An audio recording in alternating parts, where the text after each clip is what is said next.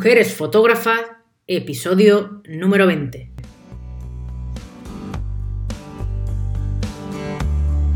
Te doy la bienvenida a una segunda temporada de Mujeres Fotógrafas. En esta temporada vamos a hablar con fotógrafas, tanto documentales como autorales, con narrativa. Aprende y descubre una nueva forma de mirar. Antes de continuar, te recuerdo que si quieres apoyar dicho contenido puedes hacerlo entrando en www.beabaz.es y tendrás toda la información de cómo puedes hacerlo. Y si quieres proponer a fotógrafas, apoyarme en Tipeee. La información también la encuentras en la web www.beabaz.es o si no también me viene bien que os suscribáis a esta versión sonora. Puedes encontrarme en Apple Podcast, en Evox, en Spotify o en Anchor. Bueno, hoy tenemos a Mar Saez con nosotros y estoy encantadísima de, estar aquí, pues he escuchado mucho hablar de su trabajo y nos va a contar ahora ella un poquito. ¿Qué tal, Mar? Buenas tardes, muchas gracias por la invitación. Muy bien, ¿y tú? Bien, bien. O sea, nos ha costado trabajo quedar, pero bueno, ¿sabes? por lo menos ¿sabes? Eh, eh, estamos aquí. Bueno, Mar, vamos a empezar un poquito para que nos cuentes quién eres eh, y sobre todo ¿cómo empiezas la fotografía? Que al final aquí venimos a hablar un poco de fotografía. Pues nada, soy una fotógrafa que me interesa tratar temas sociales, temas relacionados con la identidad, con la feminidad, con la biopolítica. Me gusta, me gusta contar historias, en definitiva. Y compagino mi trabajo como autora de proyectos personales con mi trabajo comercial y con la docencia. Estoy en este momento trabajando en la Escuela Superior de Arte de Murcia, dando fotografía y bueno, pues mis inicios vienen de la infancia porque mi padre siempre ha sido un aficionado a la fotografía y siempre tenía una cámara en casa, una cámara analógica y pues él empezó a hacer el álbum familiar.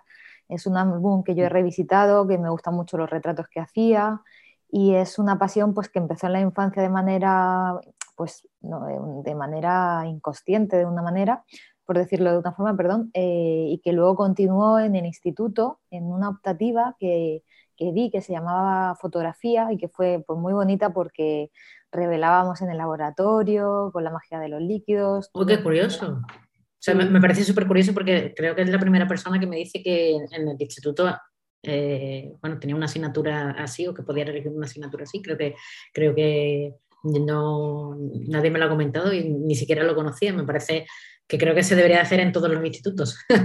Pues sí, sí, se podía elegir entre cosas tan diferentes como un idioma, eh, no sé si algún deporte, era muy variado y la verdad que qué suerte tuve de, elegir fotografía porque al final me fui aficionando más ahí. Claro, o sea, empiezas más o menos como un hobby y después vas hasta que llega un momento en el que lo haces un poco tu, bueno, pues evidentemente tu, tu vida, ¿no? sí, a profesionalizarme, a formarme, etc. Yo estudié psicología y comunicación audiovisual y empecé trabajando en prensa escrita. Entonces estuve varios años trabajando en medios de comunicación y finalmente pues di el salto a la fotografía, especializándome en fotografía contemporánea y ya dedicando exclusivamente a la fotografía. Pero no, no, no hiciste fotografía en prensa.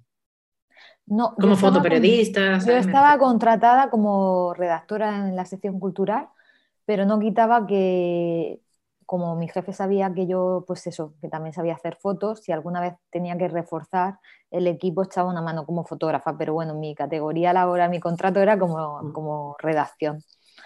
¿Y empiezas en el mundo analógico? ¿Haciendo fotografías totalmente analógicas? ¿Sigues haciendo fotografía analógica a día de hoy? Pues la experiencia con la fotografía analógica en realidad se quedó en la etapa del instituto y la aparqué muchísimos años hasta que hace como, pues, eh, como cuatro años o así retomé la fotografía analógica porque me prestaron una cámara Hassel de medio formato y entonces varios trabajos los he hecho con fotografía analógica, pero mm, digamos que, que la aparqué hace bastantes años y ahora la he retomado. Igualmente, yo también he hecho lo, mismo, es decir, eh, aprendí en analógico, pero bueno, después yo empecé en analógico, pero sí es verdad que, hasta hace como dos o tres años no, no, he vuelto. Ahora el analógico para mí es un hobby, muy divertido, ¿sabes? Pero bueno, estoy, ahí. Y, y, yo he visto en tus trabajos que tú empiezas un poco haciendo performance, eh, un trabajo como más conceptual, ¿qué son tus eh, bueno, tus primeros trabajos como liberación o, tras la travesía? Me parecen un poco como más conceptuales y después pasamos un poco más a, a lo documental. ¿Era tu idea empezar así o simplemente que te surgió? Bueno, yo creo que lo conceptual siempre está presente en mi trabajo, porque además yo siempre mm, me gusta explicar que mi trabajo explora los límites del género documental. Entonces, en ese marco lo conceptual siempre está presente. Al final yo cuento historias que tienen un concepto detrás, ideas que quiero trabajar. Puede ser que los primeros trabajos fuera una formalización conceptual más explícitamente conceptual, pero creo que lo conceptual siempre ha vertebrado todo mi trabajo. ¿Y cómo, cómo empiezas tú con ese proceso de, un proyecto eh, desde la idea hasta que llegas a, bueno, a materializarlo, al final puedes a exponerlo o a mostrarlo? ¿Cómo, es, tu, cómo es todo ese proceso que, que, tú haces? Es decir, partes desde una idea de un concepto, partes de una, una frase, de algo que te llama. Sí, pues es un proceso largo, la verdad, porque es, eh, parto de ideas y de temas que me interesan, sobre los cuales empiezo a investigar, eh, pues investigar a nivel teórico, a nivel artístico, qué se ha hecho sobre esos temas anteriormente, eh, al final documentarme, ¿no? Entonces, pues en base a esta documentación, investigación, pues veo si es un tema que se ha trabajado mucho, si justamente la idea que yo quiero desarrollar ya se ha tratado, y eh, termino de perfilar cómo lo quiero abordar yo, este tema. Entonces, tras esta definición inicial, ya después me pongo a ejecutarlo, a hacer fotografías, a producir, pero anteriormente pienso y conceptualizo una idea en 10 líneas de lo que quiero hacer, que luego se va convirtiendo en una conceptualización mayor, más amplia, pero siempre parto de una idea previa. ¿Y eres de las que hacen como trabajos de largo recorrido? ¿Quiere decir que tus procesos de trabajo son extensos en el tiempo? Pues sí, normalmente trabajo proyectos de larga duración. El de Bere Victoria eh, estuve alrededor de tres años, el de Gabriel seis, el de A los que viajan otros tres. Entonces sí, digamos que me siento más cómoda trabajando con proyectos de larga duración porque además yo pues compatibilizo, compagino los proyectos personales con, pues, con, los encargos comerciales y también me resulta difícil eh, poder dedicarme exclusivamente a un proyecto, haciendo el paréntesis y la excepción de la, gran suerte que he tenido el último año de estar becada en la Academia de España en Roma, que este año sí que ha sido un año dedicado exclusivamente a un proyecto personal, eh, porque bueno, pues eh, gracias a la beca, poder desplazarme para allá, y las condiciones de esta, beca pues me lo ha permitido y pues ha sido un gusto poder dedicarme exclusivamente un año a un proyecto personal. Pero normalmente eh, tengo que compaginarlo con otras cosas y esto también conlleva que se alarguen más en el tiempo. Y, entonces has estado becada, esto es muy interesante, eh, este, este, último año en un, proyecto personal, ¿en qué, ¿en qué, proyecto? O no sé si ha salido o no.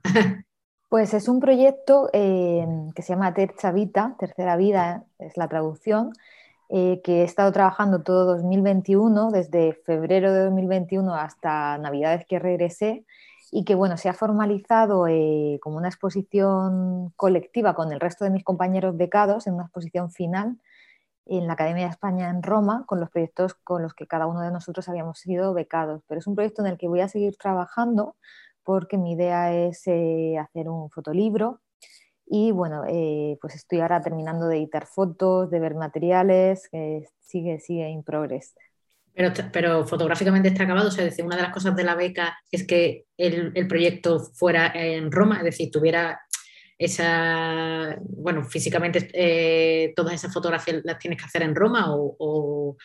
sí, todas las fotos están disparadas o sea, además que no es un proyecto únicamente fotográfico, sino que es un proyecto multidisciplinar que incorpora sonido, audiovisual y fotos y está ejecutado eh, totalmente en Roma. Eh, se ha expuesto una parte porque al ser una exposición colectiva no se podría exponer todos los materiales que tengo, entonces eh, sigo editando, sigo revisitando carpetas, y materiales, pero se ha expuesto una parte dentro de lo que es una exposición colectiva, pero sigo, sigo trabajando en, en la edición y selección final de las imágenes. entiendo entonces que ya sí, o sea, la parte fotográfica sí está terminada. sí, ya está, sí, sí, sí, ya está eh, ya he disparado las imágenes, ya he grabado los vídeos, eh, los sonidos. No quita que si yo a lo mejor próximamente en Semana Santa me escapo a Roma, eh, pueda hacer alguna cosita más, pero bueno, el grueso está hecho ya. Y la verdad que acabas de, decir algo que creo que es bastante importante ahora mismo, incluso para todos los que son los fotógrafos así documentales o que hacen también proyectos personales, y es el tema de hacer eh, eh, como una narrativa mucho más transmedia, en, el, que incluya pues sonido, audiovisual, no solamente foto, fotografía ¿Crees que esto es importante o que hay que centrarse en un solo, mm, o sea, especializarse en un solo concepto o, que, que, realmente, bueno, pues esto añade un poco mm, y suma a todo el proyecto? yo creo que... sí. Yo creo que además tú, has hecho audiovisual en casi todos los proyectos. Ahora hablaré un poco de, todos los anteriores, pero bueno, que me, ha parecido muy curioso el tema de la beca y, y, mm. y bueno, o todos los que nos escuchan, pues realmente al final Mm, poder dedicarse un año o presentarse a este tipo de cosas, pues me parece bastante interesante. Sí, bueno, eh, al final yo creo que cada autor y autora tienen que buscar eh, la fórmula en la que se sientan más cómodos y cómodas a la hora de realizar un proyecto personal. Yo en algunos proyectos personales eh, siento que puedo enriquecerme de distintos formatos como el audiovisual, como el texto, como el sonido, eh, además de lo fotográfico, que pueden enriquecer el proyecto y hacerlo pues, eh, pues más eh, rico, valga la redundancia. Entonces, mm, creo que no hay recetas únicas para todos, sino que cada uno tiene que, situarse según el proyecto que quiere desarrollar, pues cómo es la mejor forma y cómo se siente más cómodo o cómoda para llevarlo a cabo. Pero sí es cierto que tú, como que tú siempre metes audiovisual en, tu, en tus proyectos, mm, eh, bueno, imagino que como nos has contado antes, que has estudiado comunicación audiovisual, al final es una parte eh, intrínseca tuya. Eh, ¿Cómo, cómo compaginas esta parte fotográfica con esta parte más audiovisual dentro, de, dentro de un mismo proyecto? Pues tengo que dedicar algunos días más a la parte de vídeo, otros días más a la parte de sonido, otros días más a la parte de foto, pues al final es organizar cómo contar cada parte del proyecto o cómo integrarlas. Es, pues al final como organizarse para llevar a cabo un proyecto, ¿no? O sea, planificarse básicamente. Claro, porque imagino que el día que sales a hacer fotos no sales a grabar vídeo. Bueno, en Roma, por suerte, también he tenido, eh, he podido trabajar con asistente, entonces pues esto también me ha facilitado las cosas porque pues a lo mejor estaba haciendo unas fotos por la noche y contaba asistencia de iluminación, de iluminación, perdona, entonces guardaba el tema fotográfico y esta persona me podía guardar el equipo y mientras sacaba la grabadora y luego hacía una parte de sonido, cosas que a lo mejor si tengo que llevar toda la equipación yo sola hubiera sido un poquito más complicado hacer en un día varias cosas, ¿no? Entonces, bueno, Normalmente trabajo sola, pero bueno, en Roma pues he podido, gracias a eso también, eh, a lo mejor en un mismo día de salir a producir, hacer más cosas a la vez. Claro, hacer un poco más eh, ese compendio entre, la, hombre, y sobre todo porque al final, bueno, tú que vienes de hacer trabajos de, de años, realmente, aunque estar todo el 21 en este proyecto, realmente para ti es poco tiempo. Sí, sí, bueno, pero cuando yo digo también dedicándome tres años, eh, a lo mejor el último año ha sido más dedicado a la edición y a lo mejor de disparo de fotos han sido los dos primeros y el tercer año puede ser que haya sido pues los últimos meses solo dedicados a la edición, a la selección de material. Claro. Y bueno, vamos a hablar ahora un poquito de, proyectos antiguos tuyos, o sea, de los primeros. Me, se me parece que has pasado por, proyectos muy interesantes como el de la bulimia y, la anorexia. ¿Cómo te planteaste ese, ese, proyecto y cómo llegaste hasta él? Aparte de que es algo que realmente, eh, bueno, pues eh, todo el mundo somos conscientes de que existe, ¿no? Pero ¿qué, ¿qué, es lo que a ti te llamaba como para realmente sacar, ¿no? Eh, trabajar e, e, ese, proyecto. Bueno, yo creo que el, interés en temas sociales o, eh, proviene sobre todo de mis estudios también de psicología, ¿no? Entonces, eh, por ejemplo, el tema de los trastornos de la alimentación es un tema que siempre me había interesado cuando estudié la carrera de psicología, pues ese era uno de los trastornos que estudiábamos. Entonces, Entonces me apeteció abordarlo de manera fotográfica, pero como bien indico en el texto de mi web, no es un proyecto documental, sino que es un proyecto de recreación de una realidad. O sea, como especifico, es una, es una recreación de, esta enfermedad. Entonces, pues por eso también comento que, que, me gusta explorar los límites del género documental, porque, bueno, se puede eh, trabajar un tema de manera documental con personas reales o se puede hacer una recreación especificando siempre, como, como te mm. comento y como indico en el texto, que es una recreación, no diciendo que es mm. un proyecto con una persona real. Sí, bueno, o sea, el, el, llamado ahora el nuevo documentalismo, ¿no? O sea, este, realmente eso es, es, está basado en un caso real, pero en casos reales o en, la forma en la que tú tienes como de verlo y, y, y, transportarlo ¿no? un poco al espectador. Al final es como crear una narrativa. Nuevas narrativas, exactamente. Y, después de entras en proyectos un poco más, eh, hablas de tu proyecto sobre la, Vera Victoria, que es el que hemos, hemos hablado anteriormente, que creo que es un poco de los más eh, conocidos eh, o, el que te dio a ti un poco ese, ese salto para que se, te conociera. Que cuéntanos un poquito cómo llegas a, Vera Victoria. Pues eh, yo estaba leyendo la prensa escrita y en ese momento estaba en una fase de investigar temas nuevos que me pudieran interesar para iniciar un proyecto fotográfico. Entonces eh, leí una entrevista que le hicieron a Vera con motivo de que ella es activista trans y me pareció una chica muy fuerte, con una fotografía con mucha presencia, que tenía mucha fuerza en su mirada.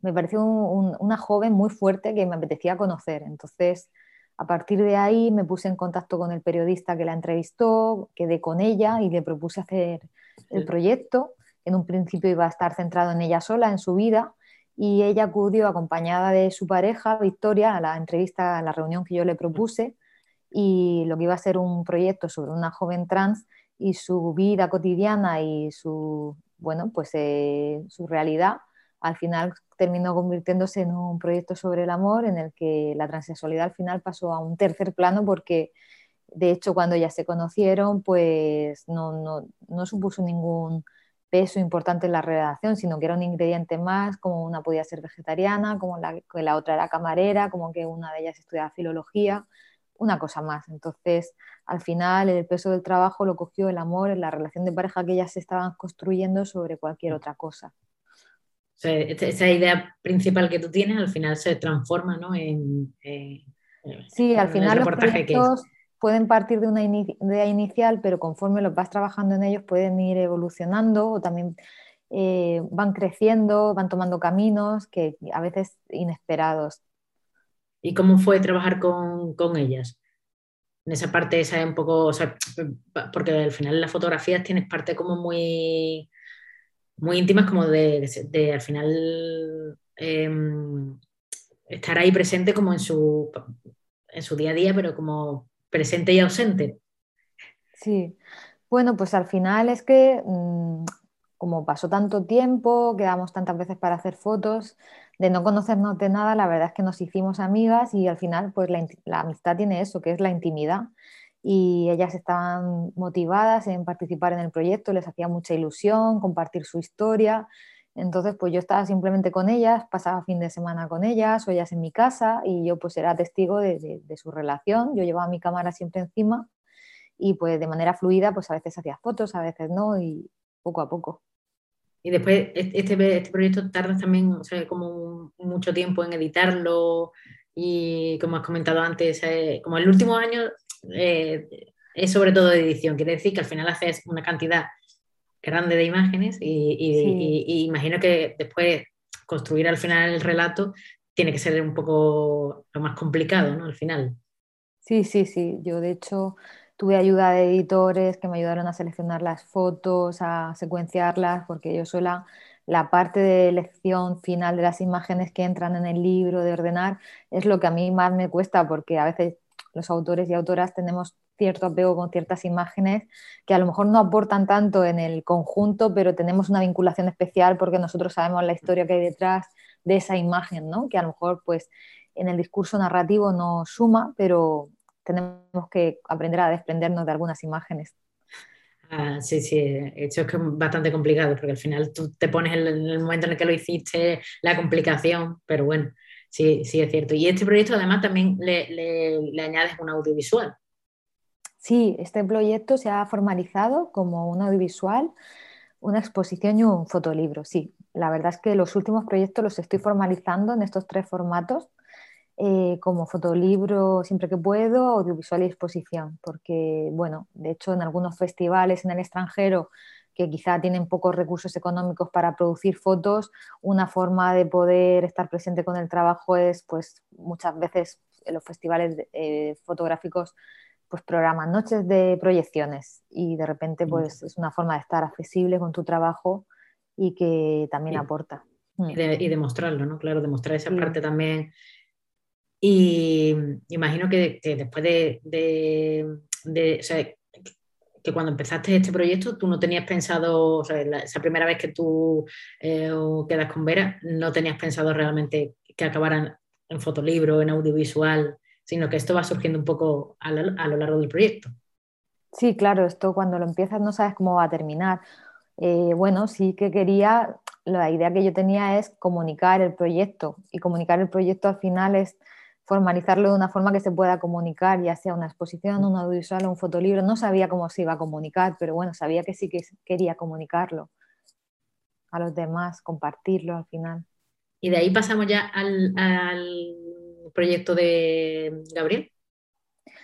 Pues el proyecto de Gabriel en realidad viene del proyecto de Vera y Victoria. Y es que, eh, te comento, yo inicialmente empecé a trabajar con Vera porque mi idea era pues contar el día a día de una joven trans, de Vera, porque en principio el trabajo iba a estar eh, relacionado, o sea, iba a hablar de la transexualidad en personas jóvenes y eh, esa era la idea inicial y empecé haciéndole fotos a ella y me comentó que tenía un amigo que se llamaba Gabriel que se había enterado del proyecto que habíamos iniciado nosotras y que le interesaba muchísimo y que le apetecería eh, participar.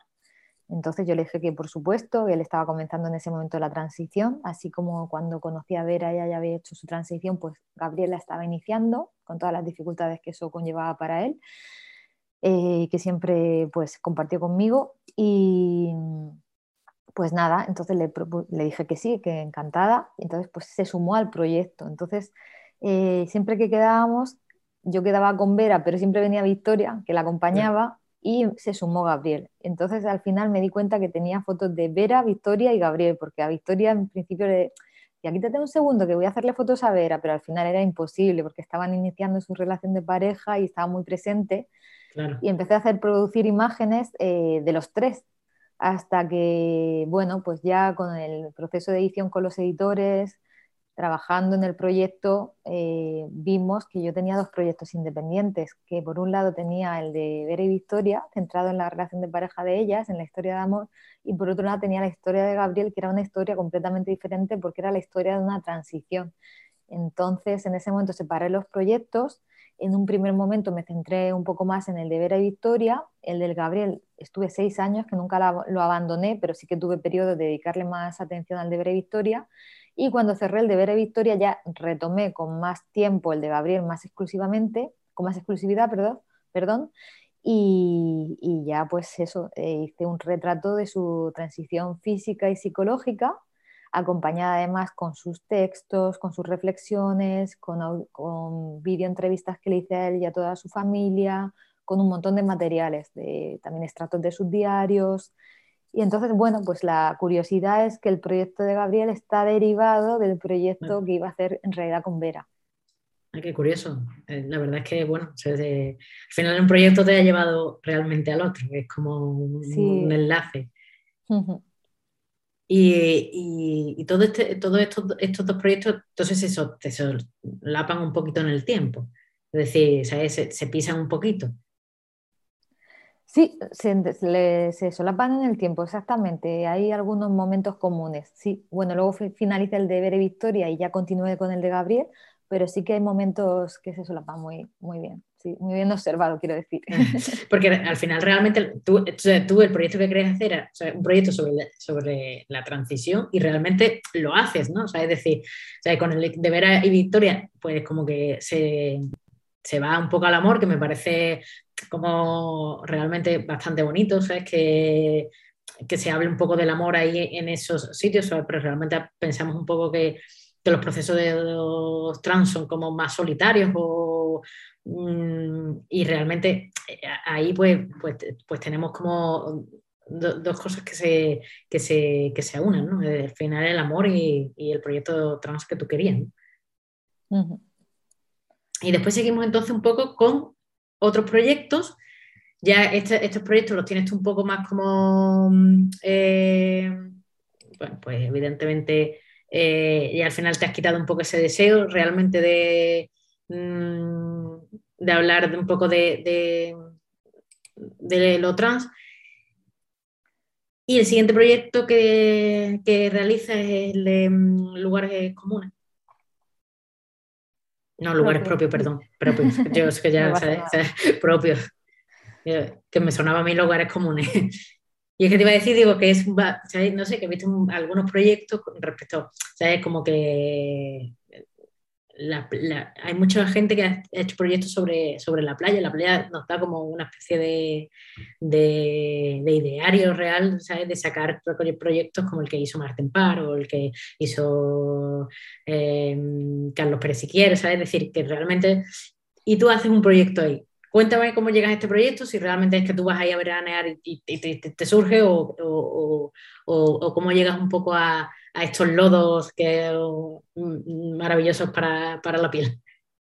Pues es que es un, el título de lugares propios porque yo soy de allí, o sea, yo me he ah. criado allí, yo he vivido allí hasta los 18 años, entonces es un paisaje, el paisaje de mi infancia, el Mar Menor. Entonces ha sido... Al final es un proyecto de recuerdo. Es un proyecto de memoria, de memoria y también de reivindicación del cuidado de este Mar Menor que está pues, en crisis eh, medioambiental desde hace muchos años y que ha tenido episodios pues, muy brutales de desastres medioambientales que cada vez lo estamos perdiendo y se está deteriorando más. De hecho, se está luchando por dotarle de una personalidad jurídica para que tenga mayores derechos el Mar Menor y se proteja más.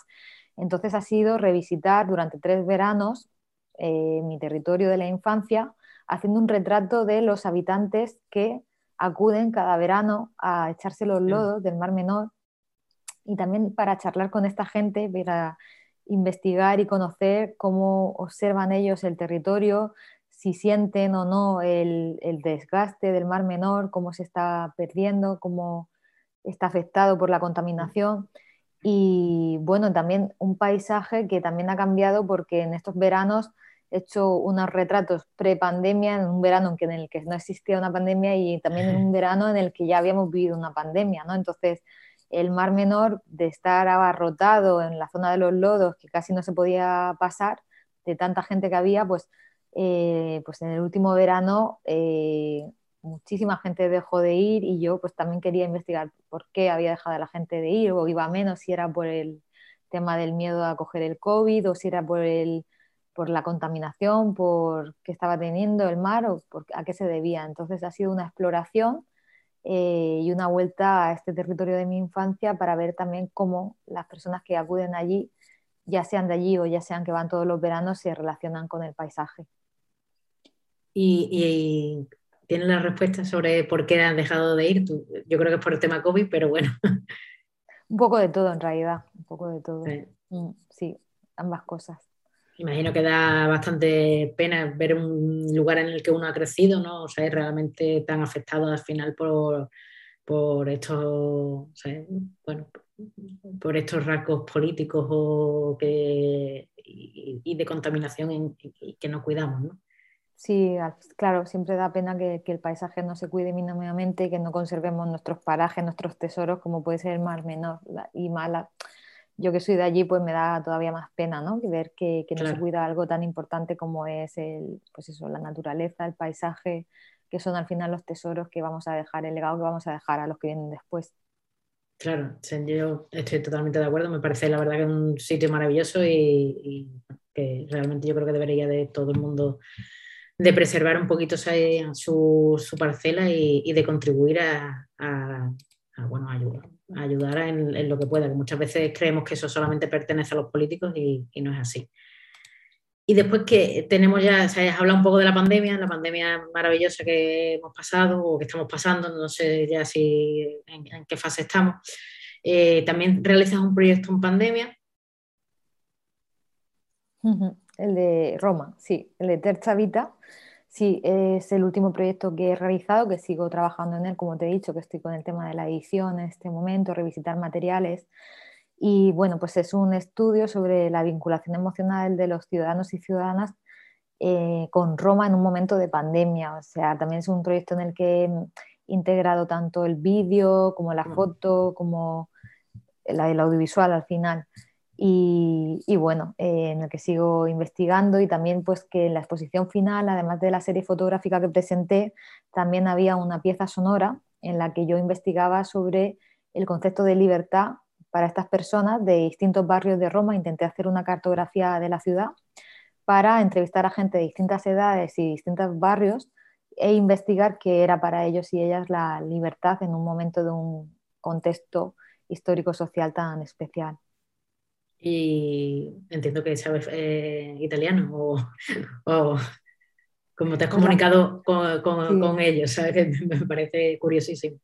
Pues la persona que me ayudaba como asistente eh, de, iluminación, eh, además trabajaron conmigo un par de asistentes, en un principio una Desiree y en un momento Gabriel, y ambos sabían tanto castellano como italiano, entonces me echaban una mano con el, con el idioma porque al final aquí hay un problema, una barrera, o una barrera idiomática. Sí. Realmente cuando tú estás haciendo entrevistas, eh, esa barrera se la has notado que hay, bueno, al tener como estas dos personas, porque muchas veces como que los famosos los intranslation, ¿no? que es como que nos perdemos un poco eh, en esa traducción. ¿Cómo lo vas a presentar? ¿Lo vas a presentar en italiano?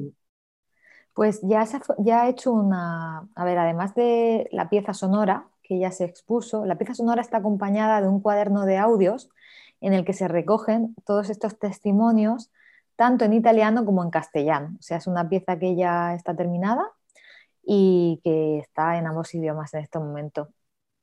Mm, y bueno, de, todas formas, yo, yo, me preparé mi batería de preguntas que quería realizar, que vamos, se realizó la traducción de ellas y yo iba con mi batería de preguntas y de todas formas si alguna vez tenía pues algún, necesitaba un poco de ayuda, pues normalmente, no siempre iba acompañada de, estas personas, o de Gabriel o de, de Sire, que me echaban una mano con la traducción. ¿Y cómo es el, público? O sea, ¿te han aceptado este, el, público de Roma en estas entrevistas? Eh, ¿O era reacio realmente a, bueno, a contestarte, a que no, no, fotos. No, para, nada. Ha sido un, o sea, unas personas muy abiertas, bastante reivindicativas, con muchas ganas de conversar, de comunicarse y de participar al revés. Nada, nada. Totalmente accesibles en general, sí. ¿Y notas que este, este proyecto hubiera sido diferente si realmente no tenemos ese corte de libertad o de expresión real que hemos vivido con respecto a la pandemia, pero yo creo que una de las cosas que, que nos ha dado la pandemia es que eh, después de ella, pues como que el ser humano tenía más necesidad como de, de sociabilizar, ¿no? de, estar presente real eh, en, el, resto del, del mundo y, y interactuar con las personas. ¿Tú crees que hubiera sido diferente?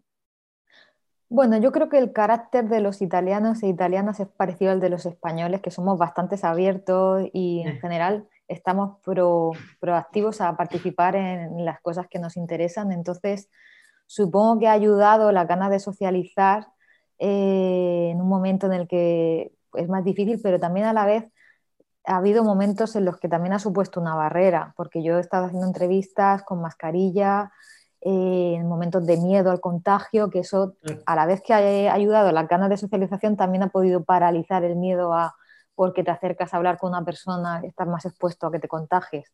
Claro. Entonces ha tenido la doble partida, ¿no? Sí, el miedo que, que, es verdad que ahora lo vemos también un poco desde la perspectiva del tiempo, en el que yo no sé, ¿sabes? em, eh, donde tú vives, pero realmente yo veo ahora, por ejemplo, aquí donde yo vivo, que es Sevilla, em, bueno, pues que ya la gente sale todo el tiempo sin mascarilla y se, hay agrupaciones y todo eso, y es como que ese miedo, o que ya estamos muy cansados, no lo sé, o es que ese miedo está desapareciendo. Es cierto que ya estamos casi todos vacunados, eso es muy importante, pero imagino que, en esos momentos en los que tú llegas a Roma y, esto no está así, pues realmente eh, eh, es realmente un, impedimento. Sí, es un momento en el que yo llegué, en el que, bueno, yo he estado muchos meses, yo he vivido la evolución de la pandemia desde momentos de máximas limitaciones y restricciones a momentos hasta ya al final de mi residencia, pues que se levantó el toque de queda y de no poder ir ni a museos, ni a bares, ni a ninguna parte allá, pues empezar a poder retomar la vida casi normal, ¿no? Entonces, sí, he vivido distintos estados de ánimo de los ciudadanos, los he compartido con ellos y con ellas, sí. Qué curioso es que además te den esa, esta beca en este año, en ese año como tan complicado realmente. No sé si te ha venido, te ha beneficiado con respecto a todo tu otro trabajo, ¿sabes? Porque al final eh, toda la carga de trabajo, pero eh, supongo que, mm, que, se mermó eh, en casi todos los, los, sectores, pero no sé si te ha venido bien o, o, no, te ha fastidiado. Bueno, yo la verdad que la beca de la Academia España en Roma es una beca que, que tenía muchas ganas de tener la posibilidad, la experiencia de estar en Roma, entonces cuando llegase siempre, en cualquier momento iba a ser bienvenida. Sí. y ahora, eh, quiero que me cuentes un poquito, ¿sabes? ¿Qué, ¿Qué, es lo que tú realmente persigues con tu trabajo? ¿Qué es lo que tú quieres conseguir real eh, con tus proyectos? O sea, ¿qué, qué quiere que el espectador eh, cuando, cuando vaya eh, sienta? Pues al final compartir historias, compartir emociones, compartir sensaciones, básicamente es eso. Sí, está bien. ¿Y en qué referente te, apoyas tú a día de hoy? Bueno, tengo muchos referentes. Eh, tengo referentes pues desde fotógrafos y fotógrafas que trabajan la fotografía diarista, como puede ser Nan Goldin, Larry Clark, Richard Billingham. También me gusta mucho el trabajo de Sally Mann. Y luego tengo otros autores que a lo mejor no se ve tan claramente la influencia que tienen en mi trabajo, pero que me inspiran, como, como Tillmans, como Stephen Shore, eh, al final muchísimos. ¿no? Sophie Cole también me gusta mucho. Y también tengo referentes no solamente a nivel fotográfico, sino a nivel eh, pues en el cine, por ejemplo, Julio Meden, Con Carguay, más autores. Cuando, cuando tú empiezas un proyecto y idealizas eso, y, empiezas con la idea, como hemos hablado antes, de, ese proyecto, empiezas a buscar referentes que te hablen un poco de la estética que tú quieras contar, eh, o, o, de otras personas o de otros fotógrafos que, que hayan realizado proyectos parecidos, pero que, bueno, que, tú, que tú quieras eh, visualizar. ¿Lo, realizas o, creo que lo has dicho antes, pero... Pues bueno, intento revisitar el tema que quiero trabajar ah, para ver de qué manera se ha trabajado previamente, no solamente fotográficamente, sino de distintas disciplinas. Y bueno, cada proyecto lo visualizo en imágenes de una forma u otra, y entonces a lo mejor dependiendo de cómo lo visualizo en imágenes, pues voy a buscar referencias eh, visuales que me inspiren en torno a la idea que me está surgiendo a mí de mi propio proyecto. Claro. Y ahora, ¿qué le dirías tú a alguien? Bueno, ya me has dicho que, trabajas dando clases de fotografía. ¿Qué consejo le das tú a, esos alumnos que tú tienes, que imagino que, serán apasionados por, eh, contar sus propias historias, y, pero que al final que, bueno, que hacer proyectos personales parte mucho del amor que se siente por la fotografía y por las ganas de contar, de, contarnos a nosotros mismos. ¿Qué, qué, qué consejo le das tú a estos, jóvenes que están ahí empezando y, con esa ilusión? Pues al final, un momento que se me ha ido la pantalla. Así, eh, al final el consejo que les doy es que de verdad trabajen en un tema que les interese que no trabajen en un tema porque pueda estar de moda o no de moda, o porque puedan sacar más nota o menos nota porque es más fácil o más difícil, sino que al final trabajen, que sean sinceros con ellos y ellas mismas para trabajar en un tema que verdaderamente les interese, porque ese tema, si les interesa, es lo que le va a garantizar que van a trabajar con más perseverancia durante más tiempo o el tiempo que se necesite y que no van a tirar la toalla y además eh, va a tener un mejor resultado. Entonces, al final, que como que se hagan una, serie de preguntas eh, para tomar la decisión después de, un periodo de mm. reflexión. Claro, porque al final estos proyectos, como hemos hablado antes, son proyectos bastante largos Desde la idea y la conceptualización hasta realmente que, que, uno llega hasta el fotolibro pueden pasar eh, realmente bastante tiempo. Si tú no eres un apasionado por, este, por esta idea, por este tema, por este concepto que tú quieres contar, realmente al final vas a acabar, pues evidentemente, tirando la toalla. Exactamente. Y ahora, para ya terminar, cuéntanos o, mm, recomiéndanos mejor eh, un libro, una peli y una canción.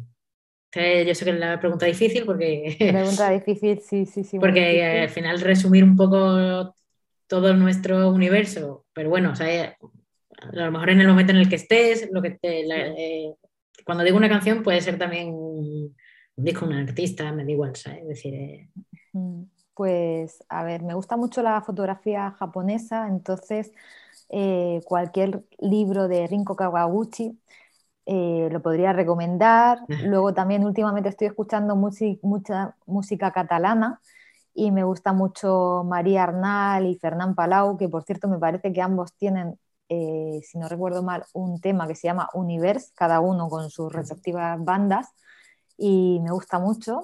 Y era una peli también. ¿Y una peli? Pues una peli, pues 2046 eh, de Wong Kar Wai. Eh, o, pues In the Mood for, Love de, de Wong Kar Wai, que también me encanta, ambas películas de él.